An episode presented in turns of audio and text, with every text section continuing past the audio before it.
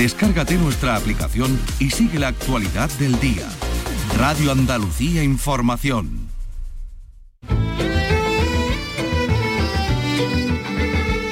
Andalucía es cultura. Con Antonio Catón. Radio Andalucía Información.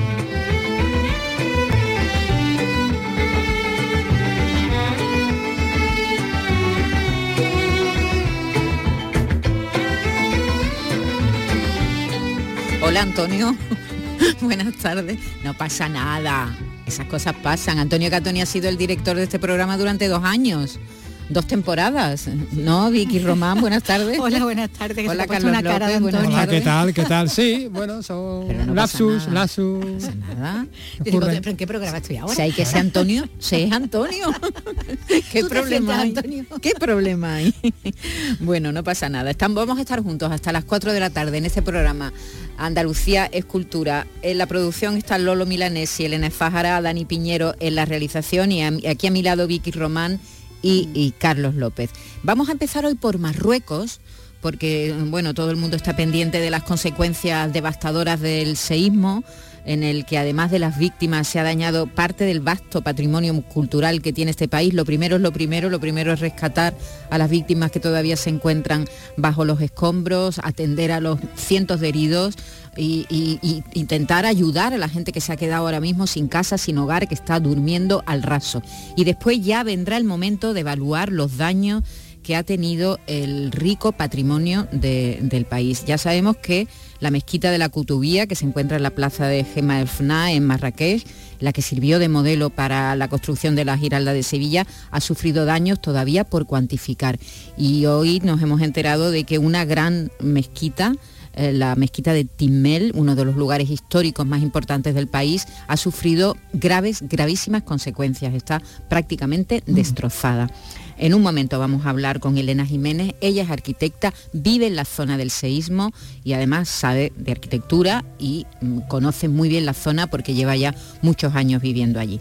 Eso será en un momento. Luego nos vamos a marchar a Itálica porque Carlos ha estado no sé si pisando, eh, se puede decir, Carlos. Bueno, he estado pisando, sí, eh, dos metros y medio por encima, pero sí, eh, a dos metros y medio de mis pies estaba el circo, este gran circo romano para 80.000 espectadores.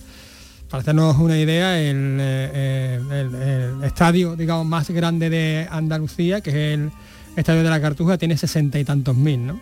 Es decir, que no llegaría ni siquiera a este estadio gigantesco que tenemos, que está muy cerca, que está por, cierto también en, el, en el municipio de, de Santiponce, no llegaría a, ser tan grande. Carlos, ahí queda un trabajo ingente ahora mismo, ¿no? Claro, el problema es que está debajo de una de zona construcciones, claro, construidas. claro, hay un instituto, hay vivienda, eh, hay zonas de parques, entonces, claro, ese es el problema no sé exactamente cuál es, cuál es el siguiente paso, pero claro, primero hay que constatar que realmente está. Con Georradar se ha descubierto que efectivamente que existe esta estructura que ya sospechaban que existía y, bueno, ahora tendrán que hacer alguna cata, es decir, hacer alguna excavación en alguna zona, digamos, no, que no toque viviendas eh, para, para contratarlo y después pues no sabe exactamente qué, qué, se va a hacer. En principio no se va a tocar, no se va a tocar ninguna casa, no se va a tocar ninguna vivienda. Claro, que, la, que, que la profundidad no es mucha, dos metros y medio. Dos metros y medio no es mucha realidad, teniendo en cuenta, claro, teniendo en cuenta que estamos hablando de dos mil años, ¿no? Claro, claro. es mucho. Claro, pero lo que no podemos es decirle a la gente desde aquí que voy a. Claro, que, es una pena de todos modos. otras cosas porque habría que hacerlo. Imaginaros lo que sería, ¿no?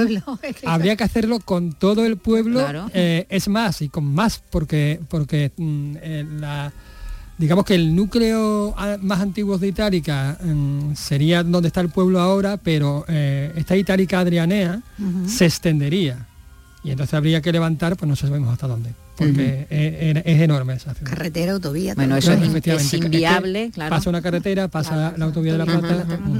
es, inviable, pero bueno, está, está bien también que sepamos, ¿no? Que sepamos lo que, hay. Está ahí. Itálica tiene a puerto, ¿eh? Ojo, que tampoco se ha descubierto.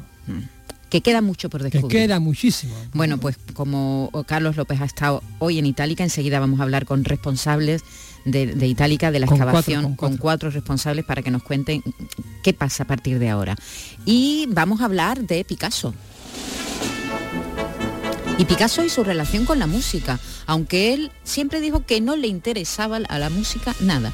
Sin embargo, pintó a muchos eh, intérpretes, ¿no? a muchos músicos, claro, con los instrumentos, músicos con instrumentos, sobre todo músicos de circo, ¿verdad? Arlequines, sobre todo, ¿no? Eh, es decir, vamos, eh, hay como una especie de contradicción en lo que él decía y luego en lo que hacía. Eso será Diego Abollado el encargado de hablarnos hoy de la relación de Picasso con la música. Hoy en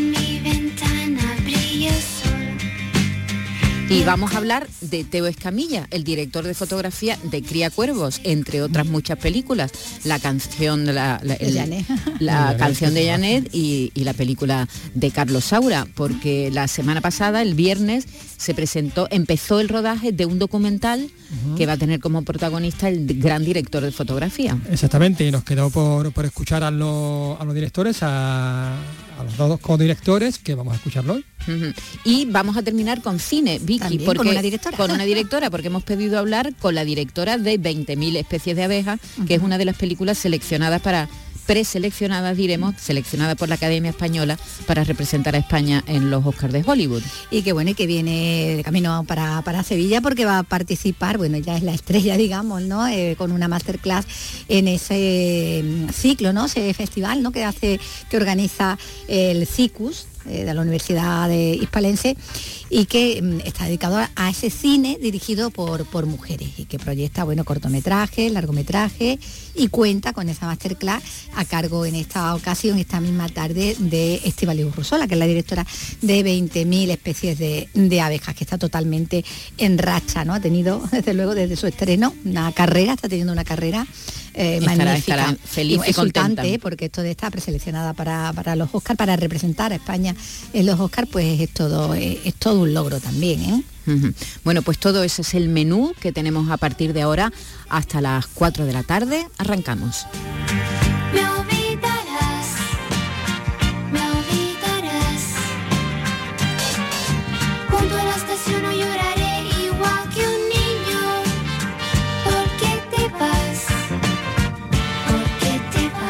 Andalucía es cultura, con Maite Chacón. Radio Andalucía Información.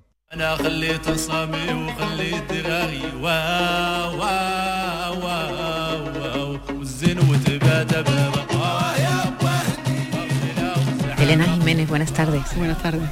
¿Cuándo te has vuelto de Marruecos? El sábado pasado. ¿Cuántos años llevas en Marruecos? Llevo trabajando 11 años así, en Marrakech ¿Como arquitecta? Sí, como arquitecta. Ahora mismo estamos mm, impresionados por la cantidad de víctimas que está habiendo del terremoto, por las que se continuarán. Esta cifra puede que vaya en aumento en las próximas horas.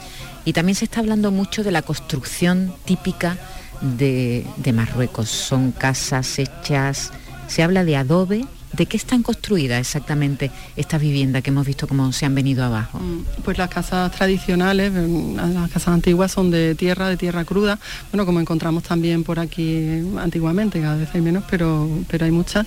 Y en las zonas un poco más del Arla, donde, donde ha sido el epicentro del terremoto, hay mucha tierra, hay mucha piedra, que son los materiales locales, son las casas que están construidas con, con los materiales del lugar donde se construye, no se traen, no se transportan los materiales, se construye con lo que hay en, esa zona.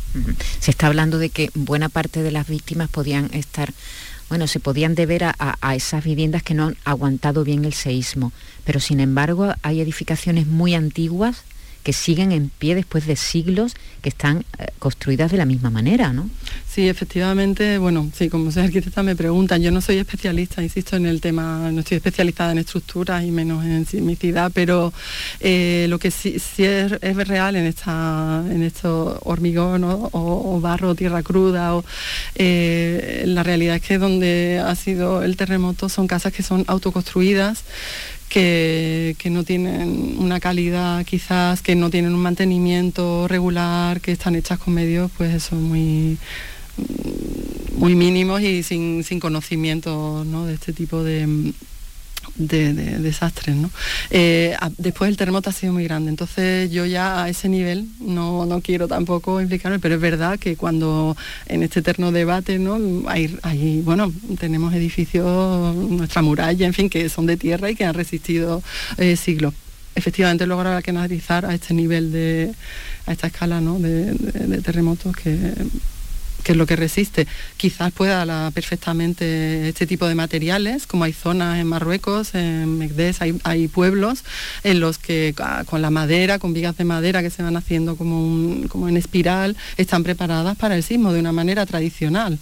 No creo que fuera el caso, por lo que conozco, que solemos ir mucho los fines de semana a esta zona de este tipo de, de construcciones. Tú dices que eres una gran defensora de este tipo de construcción. ¿Qué es lo que te gusta? ¿Qué es lo que te fascinó cuando viste por primera vez estas edificaciones tan curiosas y tan propias de la zona? Bueno, a mí siempre me ha interesado mucho el tema medioambiental en la arquitectura y toda la relación con la naturaleza, integrarse en el paisaje, utilizar materiales naturales que por supuesto son mucho más sanos, eh, con, la mínima huella ecológica, si son materiales del sitio que no requieren ningún tipo de, transporte, ¿no? de emisiones de carbono, pues siempre, siempre mucho mejor, tienen una inercia térmica fantástica, la comparación entre una casa allí de hormigón, eh, de bloques de cemento, con una de tierra, con espesores de muros enormes, era, no, era, incomparable, no estaba fresquito, bien. Eh, lo que pasa que, bueno, como te digo, sin mantenimiento y con los medios que había y que el estado en el que estaban las casas, porque la realidad es que no son casas que estuvieran en perfecto estado, pues en un terremoto de estas dimensiones arrasa, claro. Tú ahora mismo estás en España y quieres conseguir dinero, apoyo, ayuda para, sobre todo, socorrer a las personas que ahora mismo lo están pasando muy mal, que están durmiendo al raso. Son cientos de personas en tu aldea. Eh, creo que no ha habido víctimas mortales, pero muy cerca de donde tú vives, sí. Eh, ¿cómo, cómo, ¿Cómo podemos ayudarte, Elena? Sí, efectivamente, afortunadamente no ha habido víctimas en una. Cerca sí, bueno, los vecinos del pueblo de al lado están durmiendo fuera porque ha habido un par de casas que han caído, pero sí, la ayuda, lo que yo he montado muy humildemente es intentar sacar fondos porque estamos intentando, avanzando de nuestro dinero, comprar tiendas para que la gente por lo menos no duerma en la calle, porque pensábamos que la ayuda llegaría más rápido, pero creo que se ha subestimado. La escala es enorme, la superficie es muy grande, son muchos pueblos, el ejército está desbordado, pero es que es normal, las carreteras están cortadas, en fin, hasta que yo creo que todavía no somos conscientes de la amplitud. Es una zona muy, muy grande de Marruecos. Entonces, bueno, intentar ayudar para que en estas primeras horas en lo que la ayuda se organiza y que todo llega y se estabiliza y que espero que haya una gran ayuda y gran apoyo, ya digo, porque sinceramente es una zona de una gente hospitalaria, pero que yo no he visto nunca gente así que te abre las puertas de su casa en cuanto te ve. Eh, en fin, yo, yo a mí me han acogido muchísimo y es una forma de devolverles esa ayuda. Y bueno, nosotros humildemente con este hemos hecho un pequeño crowdfunding entre amigos y familia que se ha disparado todo el mundo, ha sido emocionante porque en unas horas ya estamos sacando mucho dinero, y, pero hay muchas asociaciones, yo hablaba antes de una asociación de mujeres que se llama AMAL, que es en Marrakech, trabajan con mujeres que han tenido problemas familiares y las forman eh, con la cocina, dándoles algún tipo de, de formación y que están volcándose con la ayuda en estos pueblos y si no, bueno, las grandes organizaciones la Media Luna Roja está allí o cualquier otra, que no nos olvidemos porque yo siempre lo digo, estoy en Marrakech, es una ciudad que me recuerda mucho a Sevilla, tenemos muchas, muchas cosas en común. Estoy muy, mucho más cerca de Sevilla en Marrakech que en Francia o en Inglaterra porque en fin, compartimos muchas cosas y que van a necesitar ayuda ahora inmediata hasta que las ayudas lleguen, pero después va a ser un largo proceso de reconstrucción, la verdad. Ha sido muy... Elena, ¿y el patrimonio, el patrimonio, mucho de, ese patrimonio protegido mm. por la UNESCO, hay medinas completamente protegidas, como la de mm. eh, Marrakech, por ejemplo, eh, ¿qué se sabe? Todavía es pronto, ¿no? Supongo, para evaluar los daños que ha tenido el patrimonio tan importante que tiene el país. Bueno, ah, todavía es pronto efectivamente y te digo, no sabemos todavía, pero ayer me llegaba la desgracia de que la mezquita de Tinmel, no sé si bueno, la conocéis, que es donde los almohades salieron hacia, hacia nuestras tierras y donde eh, ha, sido, ha, caído totalmente. Así que bueno, espero que la reconstruyan y volvamos porque estaba en un valle magnífico y era un edificio fantástico, muy muy bonito. Pues esperemos que todo vaya bien, esperemos que la la ayuda vaya llegando ya a las personas que lo necesiten. Muchas gracias, Elena Jiménez. ¿Te vuelves a Marruecos? Me vuelvo esta noche y, deseando ayudar. He estado todo el fin de semana pegada al teléfono. Me disculpo desde aquí con mi familia, que la verdad he estado con el teléfono al lado intentando ayudar al máximo como podía. Poetas andaluces. Escucha el homenaje a la literatura de nuestra tierra. Siente el orgullo de ser andaluz descubriendo la obra de nuestros poetas con Rogelio Reyes Cano y Antonio García Barbeito. Poetas andaluces. Los lunes desde las 11 de la noche. Radio Andalucía Información.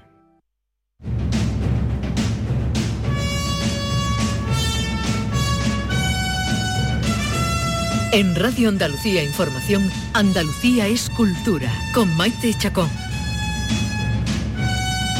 El descubrimiento del segundo mayor circo romano en Itálica, en el municipio sevillano de Santiponce, ha revolucionado la arqueología y lo que sabíamos hasta ahora de este enclave. En este momento se trabaja para confirmar los sondeos con georradar que arrojan una estructura con capacidad para 80.000 espectadores. Carlos López. Qué barbaridad, ¿eh? es decir, mayor que cualquier estadio actual de, Andalucía. Bueno, vendría a confirmar junto al descubrimiento hace un año aproximadamente de las dimensiones reales del anfiteatro, que hubiese sido el segundo del imperio, también el teatro, las termas mayores, bueno, y otras estructuras, que estamos ante una ciudad especial, una ciudad creada para la propaganda política. Hoy he estado encima, por decirlo de alguna manera, del circo, porque está a unos dos metros y medio de la superficie, en una zona habitada, y lo he recorrido junto a cuatro expertos y responsables de Itálica. Por un lado, el arqueólogo Alejandro Jiménez, que es investigador, el director del proyecto, José Beltrán, el director del conjunto arqueológico, eh, Daniel González, y el director general de museos y conjuntos culturales de Andalucía, Fernando Panea. Eh, ha sido muy largo este recorrido, lo he dividido en dos. Vamos a escuchar, si te parece, la charla eh, en una primera parte, son ocho minutitos. Perfecto, venga. Estamos precisamente sobre este enorme, gigantesco circo romano. Y bueno, me encuentro con los cuatro protagonistas, por decirlo de alguna manera, de este eh, hallazgo tan tremendo, tan importante. Con Alejandro Jiménez, que es el arqueólogo, digamos, eh, que se ha encargado un poco de, llevar esta, esta investigación. ¿Qué tal, Alejandro? Hola, muy buenas. Con José Beltrán, que es director de este proyecto, pero también de otros proyectos que también nos va, nos va a contar. ¿Qué tal, José? ¿Qué tal, Carlos? Buenos días con Daniel González, que es el nuevo director del conjunto arqueológico de, Itálica. ¿Qué tal? Hola, buenas tardes. Y con el director general de museos de Andalucía y conjuntos arqueológicos, que se me olvidaba, de, Andalucía, Fernando Panea. ¿Qué tal, Fernando? Muy buenas tardes. Vamos a empezar, si os parece, a recorrer este, este circo. Nos encontramos ahora pegados, digamos, en la zona más pegada al, al teatro. ¿Esto qué sería? Alejandro. Pues estos estarían en los cajones de salida de los carros. Ya están los carros preparados para que den la salida y salir pitando para coger el mejor sitio en la pista. ¿Cómo nace este proyecto? ¿Cómo surge? Bueno, la vinculación de la Universidad de Sevilla con el conjunto arqueológico de Itálica, con el yacimiento de Itálica, viene desde decenios, eh, desde el siglo XX. Y en este sentido, bueno, pues pedimos un proyecto al Ministerio de, el Ministerio de Ciencia e Innovación, un proyecto de investigación arqueológica en la Nova Ursa Itálica y dentro de ese proyecto y de otro que también ha sido subvencionado por la Junta de Andalucía, por la Consejería de, Universidades, eh, referido en este caso en concreto a los anfiteatros y circos, pues desarrollamos y sobre todo Alejandro desarrolló pues esta investigación con base en la prospección geofísica. En la prospección geofísica, ojo, ¿cómo se ha hecho Alejandro? ¿Esto qué significa? ¿Que se, ha, utilizado qué aparatos? Bueno, hemos utilizado básicamente dos técnicas. Una es el georradar, que lo que hace es em, emitir ondas de radio para ver si hay estructuras o no en el subsuelo y después lo hemos contrastado con una tomografía de resistividad eléctrica que lo que mide es si los materiales son resistivos o conductivos eh, simplemente utilizando la electricidad son dos métodos diferentes pero son complementarios y además nos han dado exactamente el mismo resultado eso es lo que nos hace, bueno, pues estar tan mm, eh, seguros de que esta hipótesis tiene bastante visos de verosimilitud. Daniel, eh, este eh, hallazgo está, digamos, fuera de lo que es el recinto, aunque el recinto arqueológico en realidad es todo el pueblo, ¿no? ¿Cómo influye esto a la hora de gestionar, de gestionar todo este recinto arqueológico? Bueno, los hallazgos, eh, los indicios que se han localizado se encuentran dentro de la zona arqueológica, bien de interés cultural de Itálica, y sí es cierto que están fuera del recinto principal del conjunto arqueológico. Eh, realmente eh, estamos hablando de indicios que están a gran profundidad, entre 2 metros, 6 metros de profundidad, en lo que se ha documentado actualmente. Y ahora tenemos que verificar que los datos responden a, la estructura que se ha identificado como circo y en ese sentido mm, adoptar las em, medidas que se estimen convenientes en orden a futuras actuaciones. Pero estamos hablando de eh, restos que están profundos y que tiene que ser todavía verificado con nuevas intervenciones arqueológicas que vamos a cometer próximamente. Próximamente, cuando, José? Bueno, pues nosotros desde el punto de vista científico lo antes posible. Es cierto que esta nueva fase, si la primera la hicimos en el marco de los proyectos que te he comentado y que además se complementaron con una actividad arqueológica puntual, siguiendo la normativa de la Junta de Andalucía, que es así que dirigió Alejandro Jiménez y que ha dado como resultado pues estos eh, bueno, no solamente fue en el circo, también en el anfiteatro de Itálica y ha dado unos resultados en ambos casos pues bastante importantes. Esta segunda fase de trabajo arqueológico pues va a ser ya dirigida desde el propio conjunto y desde la Consejería de Turismo, Cultura y Deporte y en ese sentido, bueno, ellos son los que marcan los ritmos, pero ya nos han dicho que serán los más, mm, bueno, pues, acelerados posibles porque queremos corroborar mediante ya esa, primero esas, esos sondeos geotécnicos y posteriormente excavación arqueológica, pues la, propuesta del circo de Itálica me da el pie perfecto para hablar con, Fernando. Fernando, la pelota está, digamos, en el, tejado de la Junta. La Junta esto lo ha cogido con mucha ilusión porque es un proyecto importante. Sí, evidentemente. La Consejería de Cultura, Turismo y Deporte eh, ha tenido a bien recibir estos datos preliminares eh, con satisfacción, pero también, como no puede ser otro modo, con, con prudencia. Pues tal y como indica los especialistas es necesario llevar a cabo otro tipo de, actuaciones y de intervenciones más concretas y puntuales que vengan a ratificar estos primeros indicios, con lo cual mm, la verdad son prometedores y bueno, esperemos que todos los resultados lleven a confirmar la existencia de esta dilicie y que suponga para Itálica un plus más ¿no? en lo que es la definición y el concepto de, de ciudad. Ha tocado, Fernando, un punto importante, concepto de ciudad. ¿Qué ciudad era esta, Alejandro? Evidentemente Itálica no era una ciudad normal, pero me estás haciendo la pregunta más difícil de responder quizás, ¿no? Y quizás sea el tema, además que está candente en todos los investigadores que estamos pendientes de Itálica.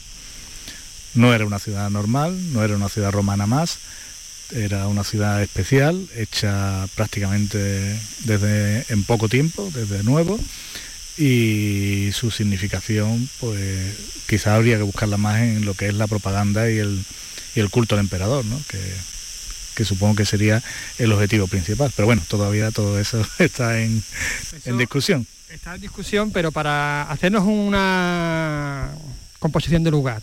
Eh, ¿Estamos ahora en qué zona del circo? Bueno, pues ya estamos en la pista, ya hemos entrado y hemos conseguido coger la posición más ventajosa y la cuestión es seguir manteniéndonos en este punto y que no naufragar en el, en el intento, claro.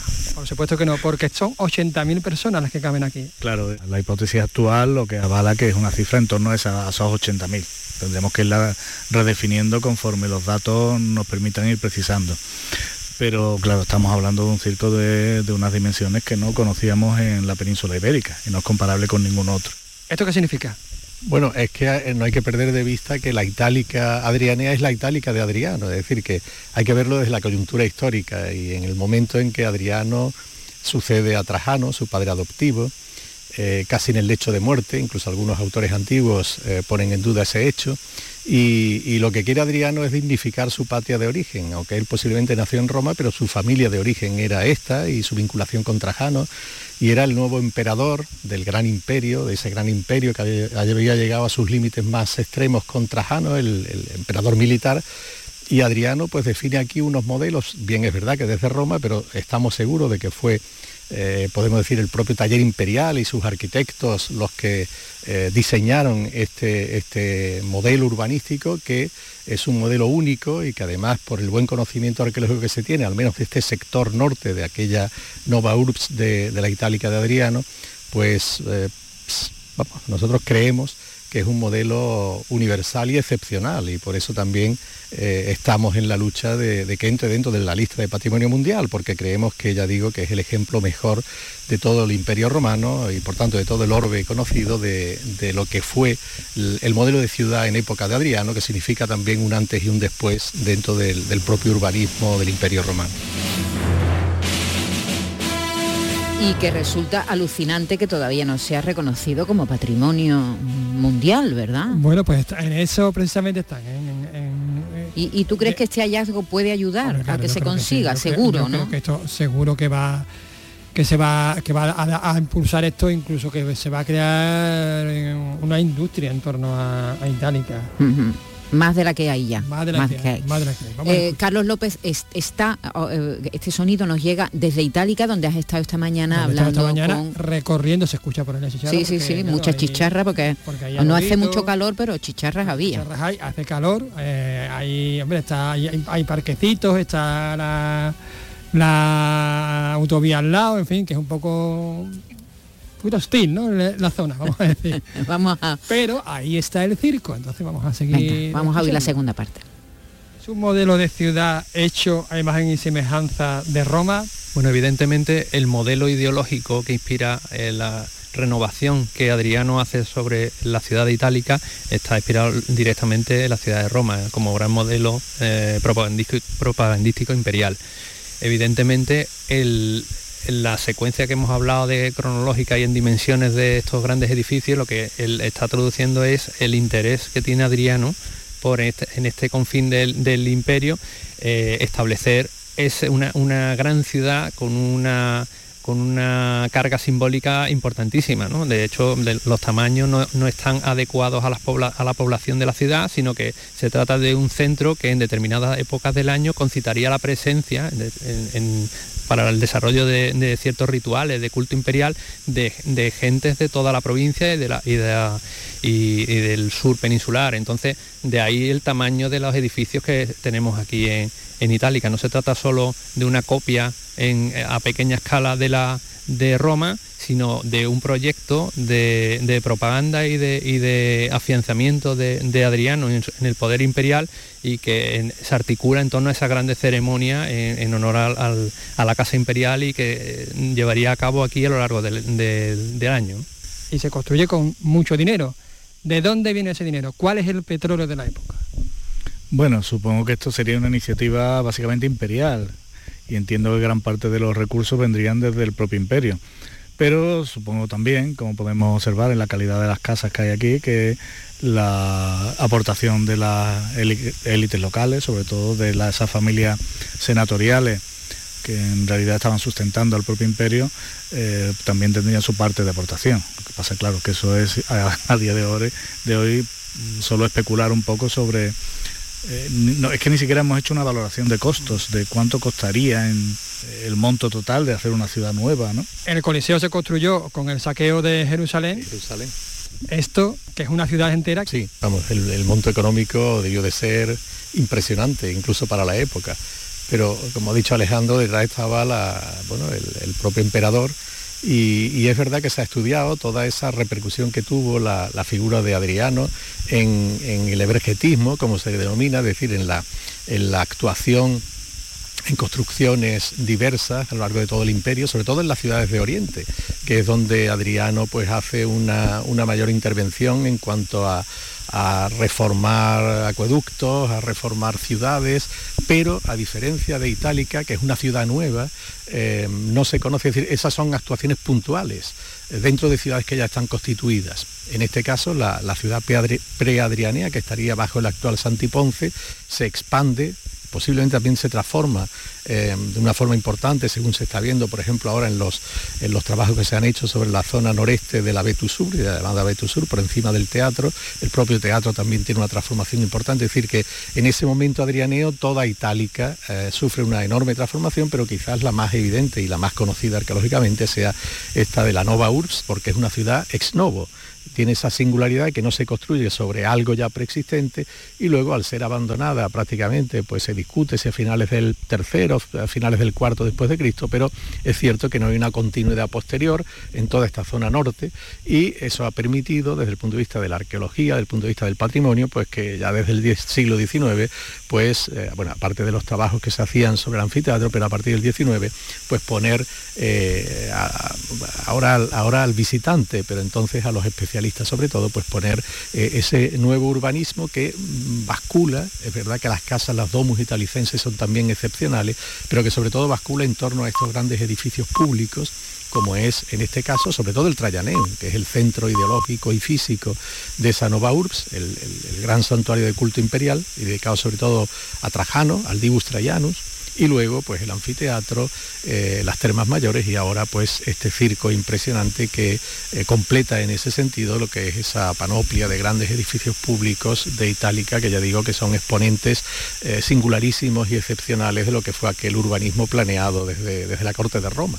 Fernando, ¿qué significa esto para Andalucía? Hombre, yo creo que es un momento de, alegría, de cautela y sobre todo de oportunidad, ¿no? Eh, tal y como han comentado aquí los, especialistas y el propio director del conjunto, a la espera de corroborar estos primeros indicios eh, de ser como, como tal, como han planteado aquí ellos, no cabe duda que el replanteamiento de la lectura y del concepto de, Itálica tendría que ser isofacto, ¿no?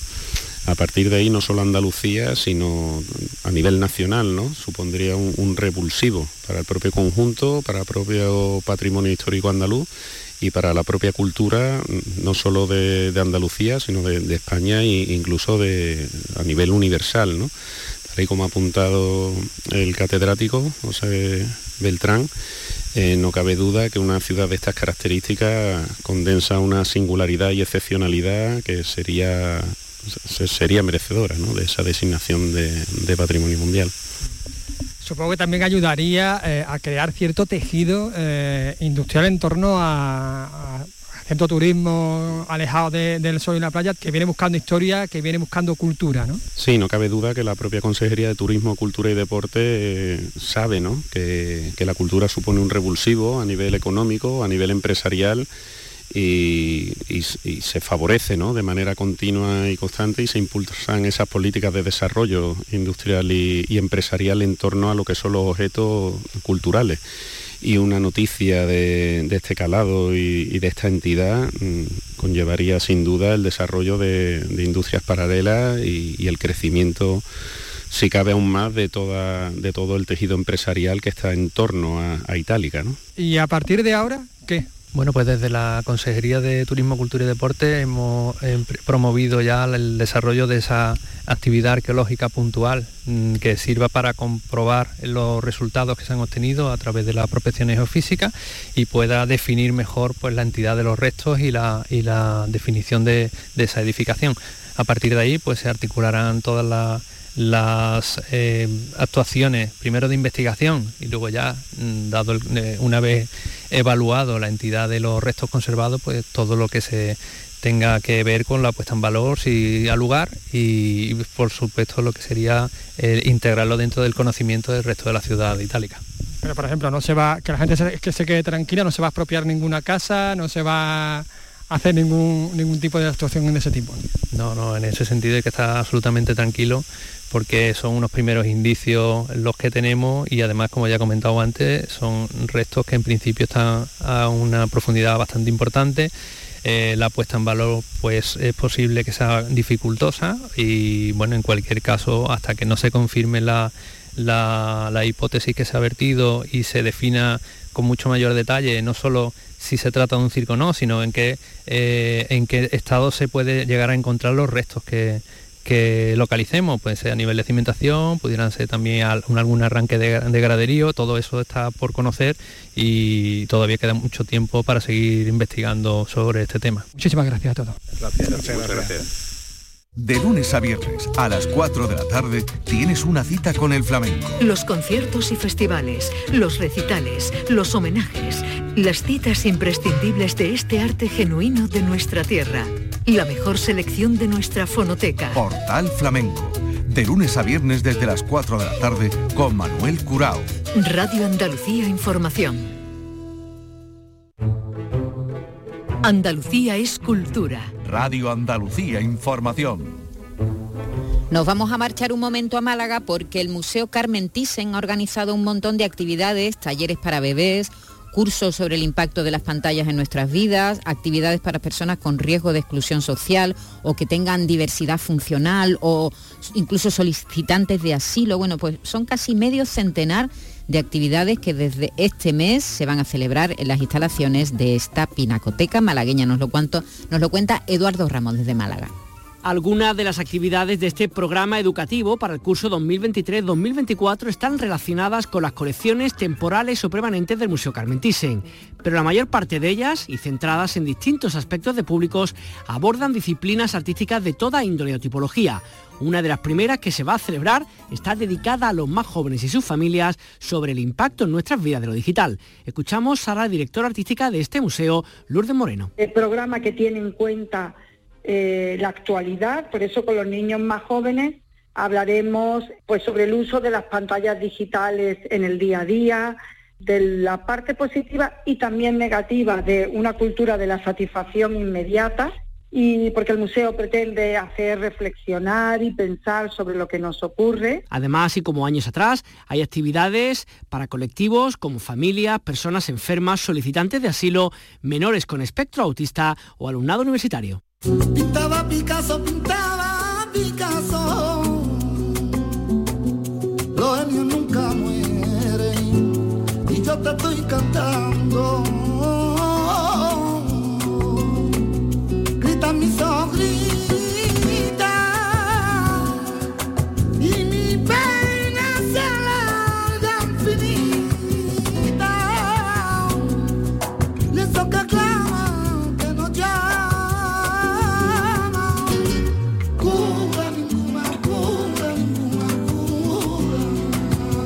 Diego Abollado, buenas tardes. ¿Qué tal? ¿Cómo estamos, Maite? Te he recibido hoy con, Diego El Cigala.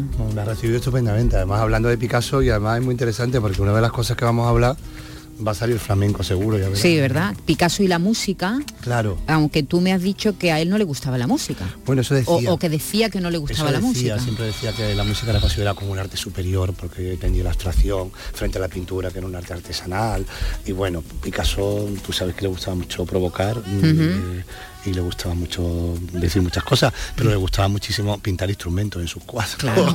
Una barbaridad. Claro, era contradictorio. Decía que no le gustaba la música, sin embargo, pintaba no solo instrumentos, que también sueltos, sino también mucho, mucho claro, efectivamente, personas con su instrumento. Efectivamente, ¿no? solo le interesaba el instrumento como, como forma perfecta, que, que, bueno, que elabora un sonido único, ¿no? Es verdad que no hay pocas formas son tan perfectas, mm, no es de Picasso, es de otro, como el cuerpo humano y un violín, decía, ¿no? Entiéndase por violín otro tipo de instrumentos, ¿no? Son, son, son, son formas que, lo, están estas diseñadas exclusivamente para lo que hacen, ¿no? Y, entonces es verdad que como forma es muy atractivo, todos los cubistas lo sabemos, le estuvieron, se volvieron Muchas todos. guitarras, ¿verdad? Guitarras, guitarras por todos lados, mucha cuerda, violín también. Pero Picasso trasciende eso, es verdad que en la época cubista trabaja mucho también estos instrumentos, no los de cuerda, violín, violonchelo, los chelos ya son más grandes también, guitarra por supuesto. Pero fíjate tú que en el Museo Picasso hay unos apuntes de él cuando todavía joven, estamos todavía casi en el siglo XIX, 1898, 99, y hay muchísimas anotaciones musicales en los que juega con los signos musicales. Escribe una clave de sol, escribe, escribe pentagrama, escribe, insinúa corcheas.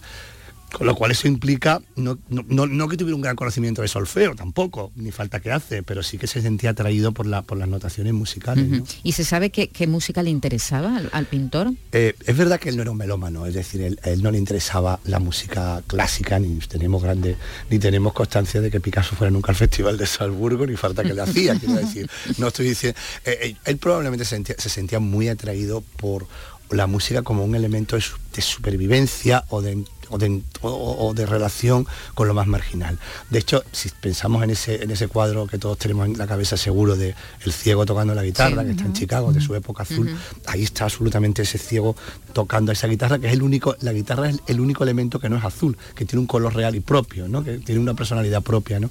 Esto es 1903, muy al principio, pero es que después, como te digo, hay instrumentos por todos lados pero siempre le interesaba sobre todo la música un tanto marginal. De ahí que le gustaba mucho, por ejemplo, ¿sabes qué? La música del circo.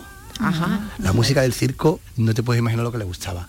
Y de hecho hay muchos arlequines que están interpretando música, muchas muchas de ellos con instrumentos pocos nobles, digamos, ¿eh? entiéndase lo de pocos nobles, con acordeones, con saxos. Le gustaba mucho esa, esa música marginal, de ahí también su. de ahí también el flamenco, claro.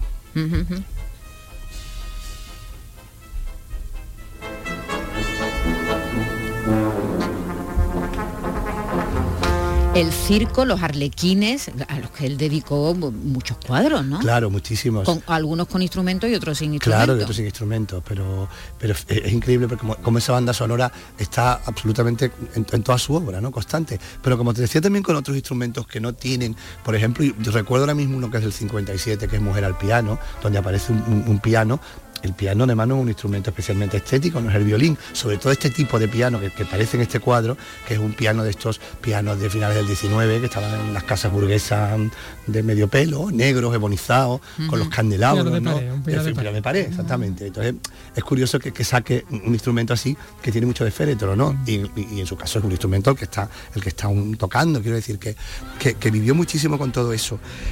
Y además hay que decir que además él trabajó en, el trabajo. Claro, trabajó con Falla. Efectivamente, ah. fíjate, trabajó con Satí, por ejemplo, en un gran espectáculo, con lo cual. Él le hizo los figurines, de, hizo los figurines de, la, vida breve, ¿no? De la vida, de la, de la, de la vida breve, efectivamente. Sí, sí, sí, de la vida breve, creo. Vamos a escuchar un poquito de la vida breve, ¿te parece? Sí, sí. Bueno, no pasa nos nada. Quedamos, nos quedamos con, con el circo. Con, el circo. nos quedamos con el circo, no pasa El reggaetón de la época. Con falla, Dani. Sí, falla la vida breve. Eh, que además yo había puesto una, una selección muy buena de, Lucero Tena, que el otro día hablábamos de ella, ¿te acuerdas? Que por cierto, sigue viva, ¿eh? que se nos olvida ah, muchas veces. ¿eh? no, es que muchas veces dejamos de dejamos de Ah, del, el no, es que no era la vida breve, es que, era el sombrero de tres ah, picos. Es verdad, es verdad. No, es verdad, es verdad. No, es, que no se puede hablar de memoria, hay que tener un papelito delante, porque la memoria falla y los papelitos no. Falla, falla, falla, falla, falla. Por eso tú te has quedado un poco así, pero eres muy bueno y no me has corregido. Corrígeme siempre. que, entre, una vida breve y un sombrero de tres picos, pues bueno. Pues ¿Y lo del flamenco le viene por falla, por la experiencia de falla? Que yo, creo, yo creo que le viene de antes, yo creo que el flamenco le viene por la parte marginal. por la parte andaluza y por la parte marginal, efectivamente, claro. él nació en Andalucía, claro, vivió mucho tiempo fuera. Joven a, Barcelona y su familia además está muy vinculada con Andalucía y en, y en Barcelona también es muy interesante porque va, va a frecuentar también ciertos cafés cantantes donde también eh, eh, estaba el flamenco presente, ¿no? Con ese aire un tanto marginal como otros cabarets también. Los, cafés cantantes de, Málaga es cuando nace, digamos, la, profesionalización, del, flamenco. Diego, entonces eh, eh, hizo los figurines para, para esta hora de falla. Eh, y, se sabe algo más? ¿Alguna colaboración más? Pues sí, con Satí. Con Satí también. Satí, el de la que es como lo más, eh, pues con Satí hizo también un espectáculo muy importante y después, bueno, estuvo muy vinculado también con, los ballets rusos, en los que también sonaba música, es verdad. Decir, ¿no? Es verdad que después él no se decantó por una, por una música, por, un, por una gran amistad con grandes músicos de vanguardia, pero fíjate tú, hay unas fotos que son impresionantes, todo esto no, no me viene a mí porque yo me lo haya aprendido, sino porque hace tres años estuve en una exposición magnífica de la Filarmónica de París, en París, donde hacían una, exposición estupenda sobre Picasso y la música. De momento tenían unos cuadros estupendos, todos con instrumentos, y después tenían, por ejemplo, unas fotografías que me llamaron muchísimo la atención, en la que Picasso aparece tocando la trompeta. Ah, es decir, que tocaba algún instrumento o por lo menos se acercó la trompeta a la boca ese eh, día. sí, yo creo que además te voy a tocar una especie de, homenaje a la, de la cabra y de la trompeta, ¿te acuerdas de eso? Sí, pues seguramente sería un homenaje porque le encantaría además, como músico de, ambulante y que, es la cabra, pues le encantaría esa. Pero bueno, quiero decirte que, que, tocaba, ¿no? Y muy curioso también porque cuando, cuando el Estado francés, bueno, lo que hoy es el Museo, el Museo Picasso de París, hace un inventario de toda su obra con vistas a las herencias y además que de lo que se forma el museo hay me parece que son treinta y tantos instrumentos musicales que sí que tenía instrumentos musicales guardados. Hombre, para pintarlos igual los tenía que tener claro, como modelo. Claro, como modelo. Claro, claro, claro. Y hay también una foto muy interesante, había ahí que está con Jean Cocteau, que está tocando la, marimba, ¿sabes? Que es este instrumento sí, sí, de percusión, mexicano, con lo cual fíjate que ¿Y coleccionaba discos? ¿Discos de pizarra? Los discos, fíjate que los discos no había, mm, con lo cual no, debe, no, debía tener una gran... Porque claro, murió en el año 73, con lo cual nos ponemos a pensar, escucharía los Beatles, escucharía pues a los Rolling, los Rolling estaban ya en el año 73, ahí me voy yo, corregirme, que ahí sí que me voy, ahí me voy de mano yo. Y Elvis, y, Elvis y tantos. Ahí no, tengo, no, tenemos referencia. No, no, no nos lo imaginamos, ¿verdad? A mí me Beatles, Beatles y Picasso yo escuchando, lo, no, lo, veo más de, lo más, lo veo más de Manolo Caracol, ¿eh? Lo veo más de Manolo pues Caracol. Sí, sí, de Manolo Caracol y de, y de Eric Satie. Sí. sí, sí, pues precisamente esa, esa muestra que tú decías, es verdad, Picasso y la música eh, que estaba en la Filarmónica de, en la Filarmónica Por de París. Cierto, hoy estamos hablando de Picasso y hay que recordar que es 11 de septiembre. el 11 de septiembre cumplimos el aniversario de la vuelta del Guernica a España. Exactamente. en el año 80 creo, ¿no? La 81. 81, pues ya sabes. Yo las cuentas no las sé hacer. Sí, pero sí. seguro que vosotros las hacéis, que sois muy listos. La, la, 44 años, ¿es posible?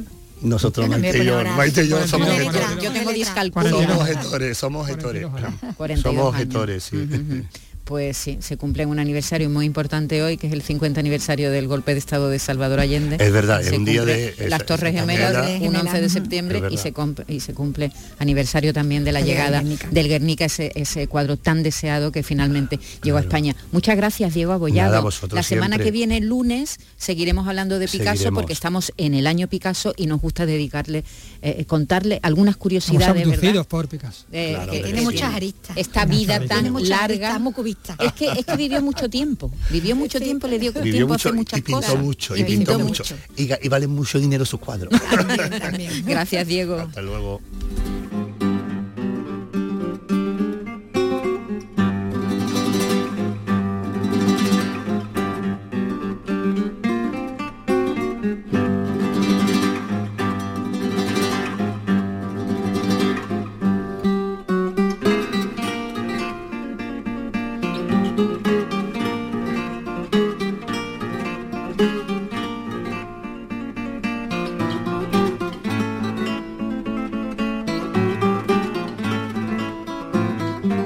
Andalucía es cultura. Radio Andalucía Información.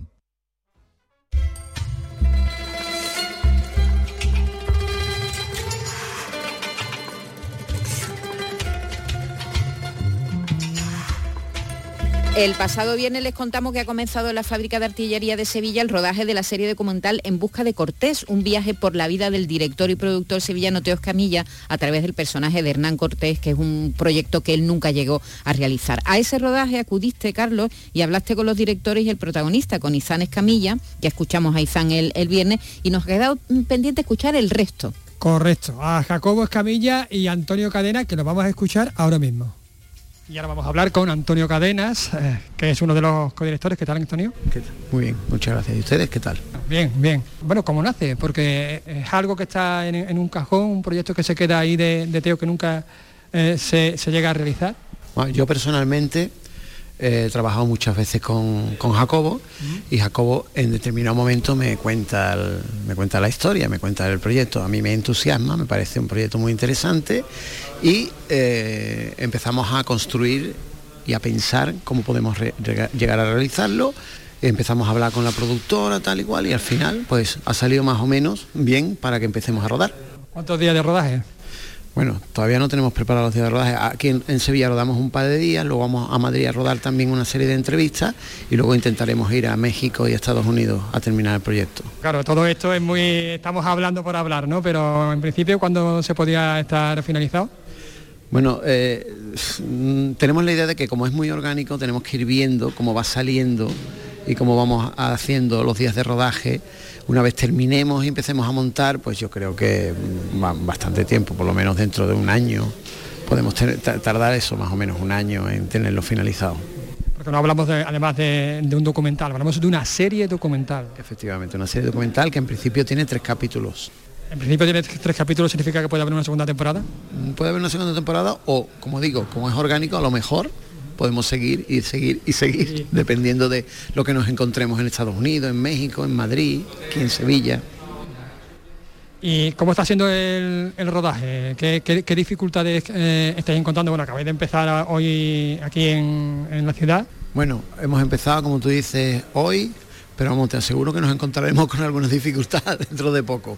Ahora mismo está saliendo todo como la seda. La verdad que está bastante bien. Hemos, hemos hecho además el rodaje en tiempo, lo cual es un milagro.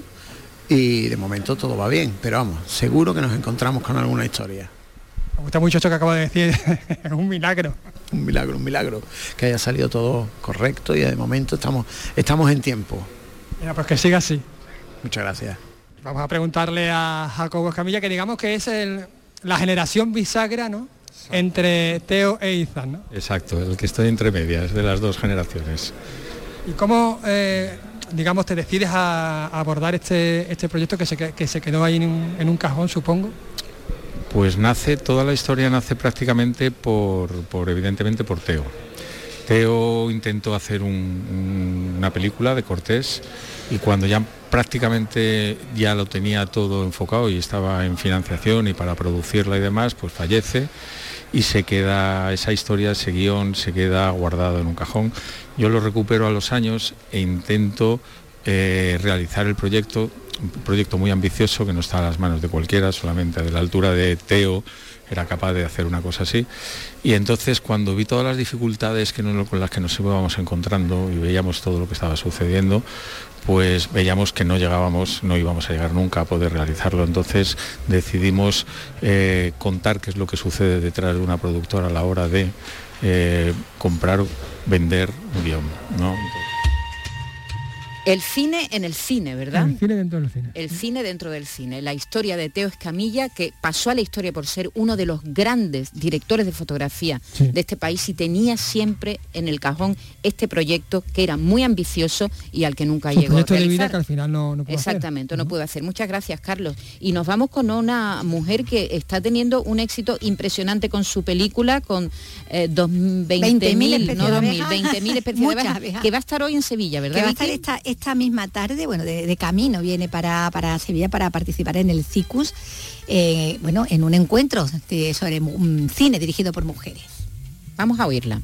Hola Estivalis, ¿qué tal? Muy buenas tardes. Muy buenas tardes, muy bien. Bueno, antes que nada felicitarte por esa preselección de, también de, de tu película para representarnos eh, en los Oscars. Lo, debe de ser, bueno, pues, pues un subidón, ¿no? Sí, la verdad que ha sido una noticia súper bonita y jo, estamos todavía intentando mm, encajarla ¿no? dentro de nosotras porque tiene una dimensión pues, eh, pues grande.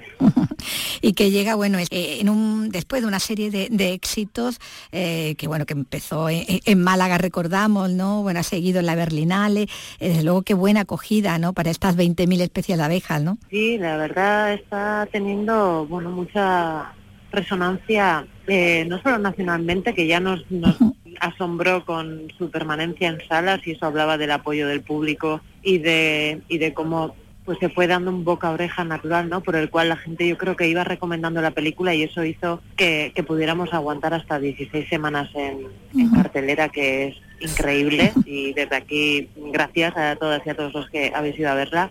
Y luego también, pues internacionalmente, ¿no? Está viajando por un montón de festivales y, bueno, a mí me, me asombra también y me emociona ver como una historia que tú haces desde, desde lo personal y desde lo local también, de repente viaja tan lejos, ¿no? Como Taiwán, Hong Kong, eh, Suiza, Italia, Estados Unidos. Bueno, es muy, muy emocionante. Así que ahora esta noticia más, pues, ¿qué te voy a decir?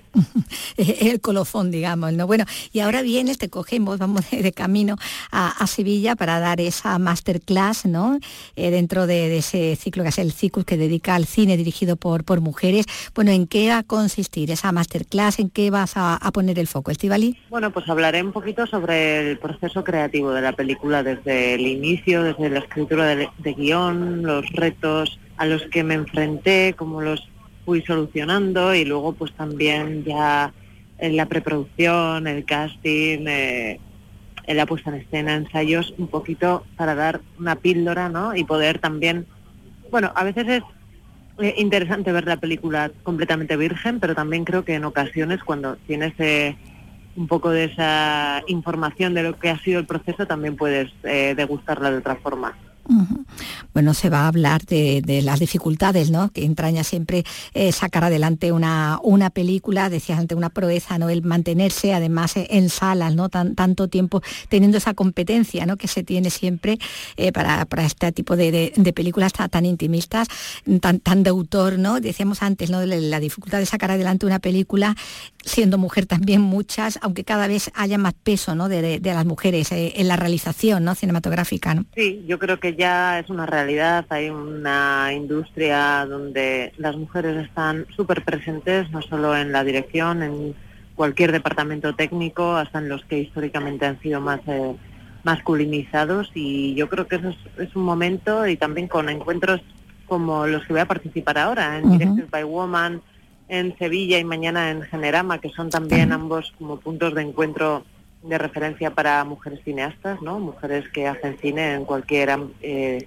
departamento o disciplina, que también son puntos de referencia para seguir como eh, recargándonos de esa energía y de esa confianza y de esa sí, de esa realidad de la que estamos formando parte. Mm, hay que recordar solamente la, importante presencia femenina ¿no? de esta última edición en los Goya, ¿no? por ejemplo. ¿no? Claro, por eso digo que mm. sí que se, es el resultado de una serie de, de, acciones y de medidas que se han ido tomando a lo largo de estos años pasados desde distintos ámbitos, desde las administraciones, desde la academia, desde los laboratorios de desarrollo, desde eh, muchos frentes, ¿no? Porque al final el cine es un ecosistema que que para que surja, pueda darse una película, han de reunirse muchos condicionantes, ¿no? Entonces estos vienen dándose y porque creo que hay una toma de conciencia de que ahí había una, un déficit o una un déficit de posibilidades o de, de acceso a la, a la industria de forma que una mujer pueda realmente hacer una carrera constante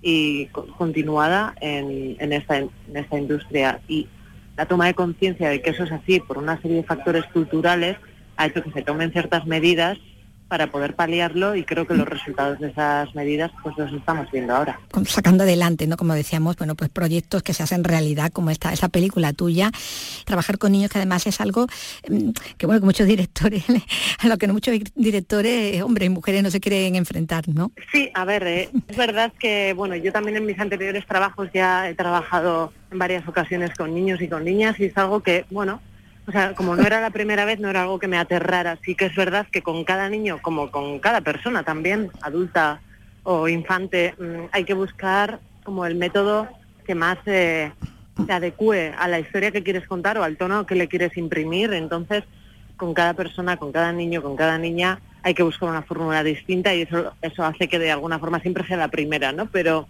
yo en mi caso, ya te digo, tenía como esa experiencia anterior y es creo que es un lenguaje que en el que puedo hablar con ellas y con ellos. Y luego claro encima si me encuentro con una niña con ese talento y con esa inteligencia eh, que tiene Sofía Otero pues desde luego es eh, vamos no sé, ha sido un regalo trabajar con ella. Bueno, el resultado ya estamos viendo, ¿no? Es una película que ahí está compitiendo para, para representarnos en los Oscar. Bueno, pues de esta película, del proceso creativo de la misma, de todo eso va, a hablar eh, Estivalis esta misma tarde en esta cita en el CICUS. Pues muchísimas gracias, no te entretenemos más que tienes que tomar ese avión para llegar aquí. pues muchas gracias, un abrazo. Gracias, hasta luego. Eh, nos ha atendido Estivalis Ursola casi a pie de escalerilla del avión. no creo que metida adentro ya cuando tienen que apagar el móvil.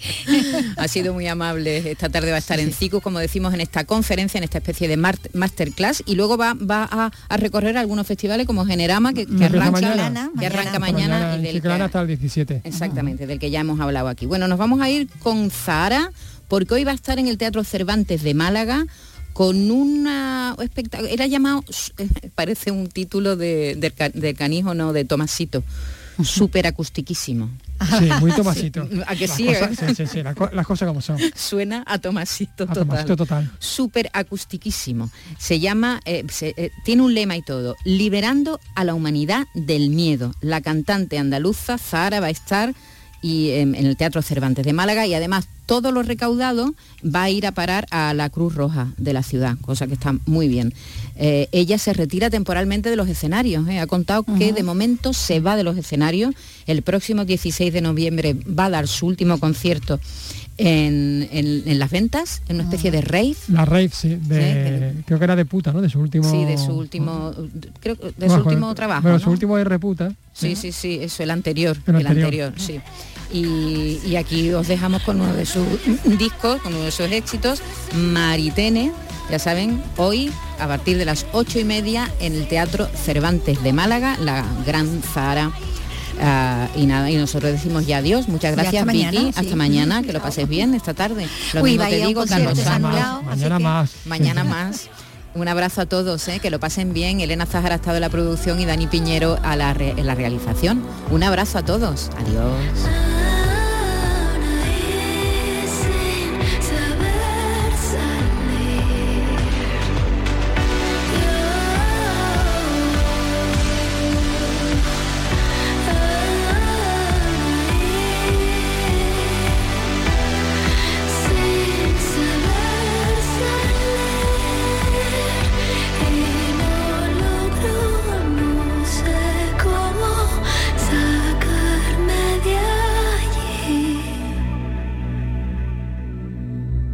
Andalucía es cultura. Radio Andalucía Información.